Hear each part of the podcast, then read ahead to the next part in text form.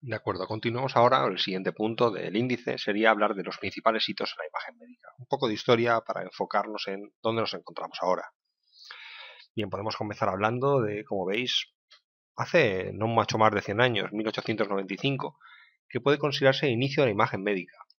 Los estudios de rayos X hechos por el físico alemán, que vemos aquí en la imagen, fueron los que iniciaron esto. Consiguió el Premio Nobel de Física en 1901 y además son el origen de las ampliamente conocidas radiografías. una imagen que tenemos aquí sobre una radiografía ejemplo de, esa época.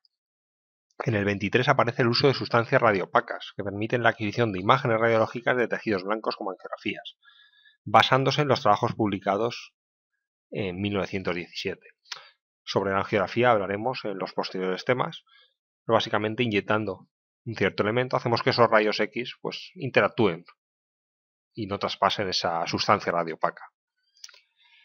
Si pasamos, por ejemplo, a 1967, Alan Corman, sudafricano, publicó su trabajo sobre la tomografía ser computarizada, que más tarde fue utilizado por un británico para desarrollar el primer prototipo de tal. Muchas veces hace falta una investigación de base importante para a partir de ahí poder empezar a desarrollar máquinas que realmente tengan una utilidad directa. En el 71, con ese prototipo de taxo, tuvo la primera imagen craneal en la que se puede apreciar la masa encefálica con claridad. Podemos aquí ver una imagen que como veis no tiene mucha resolución, por supuesto hoy en día se ha conseguido mucho más, y vemos aquí la imagen, es decir, es una muy parecido a lo que tenemos ahora, más tosco, pero en definitiva los conceptos no han variado mucho, sí las técnicas internas y con qué fineza se puede conseguir la imagen.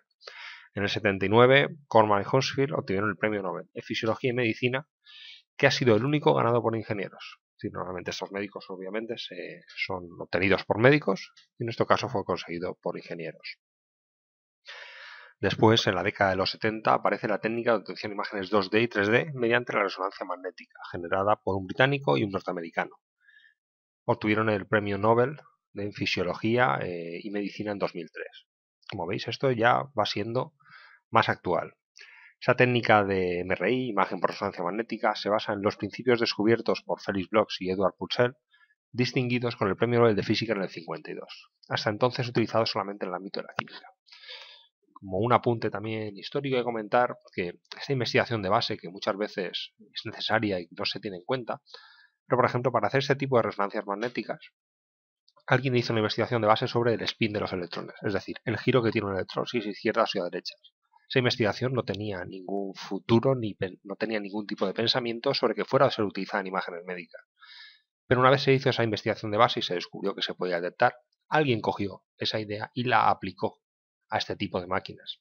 muchas veces se hace una investigación sin pensar en las consecuencias que va a tener, en a dónde se va a llegar. Y otras personas, a partir de ahí, de ese punto de esa investigación base, son los que consiguen realizar cosas tan increíbles como estas.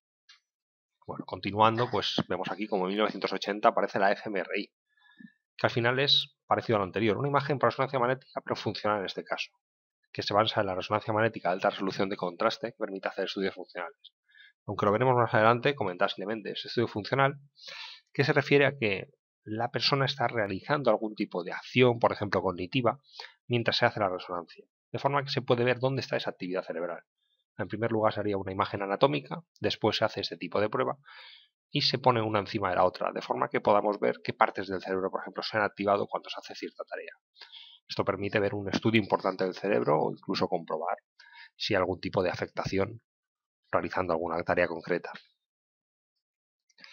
Si seguimos en 1980, pues vemos que tras 40 años de investigaciones en medicina nuclear es cuando aparecen ya pues, los sistemas de generación de imágenes tomográficas 3D, basados en eh, los principios de emisión de fotones, vemos aquí, eh, Single Photon Emission Computed Tomography, o las basadas en principios de emisión de positrones, Positron Emission Tomography, que veremos más adelante. Y en el 2000, el escáner PET-CT de los doctores David Townsend y Ron Nutt, que fue nombrado la invención médica del año por la revista Time. Vemos aquí que parece que la resolución también sigue siendo baja, pero realmente obtiene mucha información. Y bueno, vemos aquí en este punto cómo la máquina pues sigue siendo muy parecida a la anterior. Obviamente menos tosca, con mayor precisión, pero prácticamente lo mismo.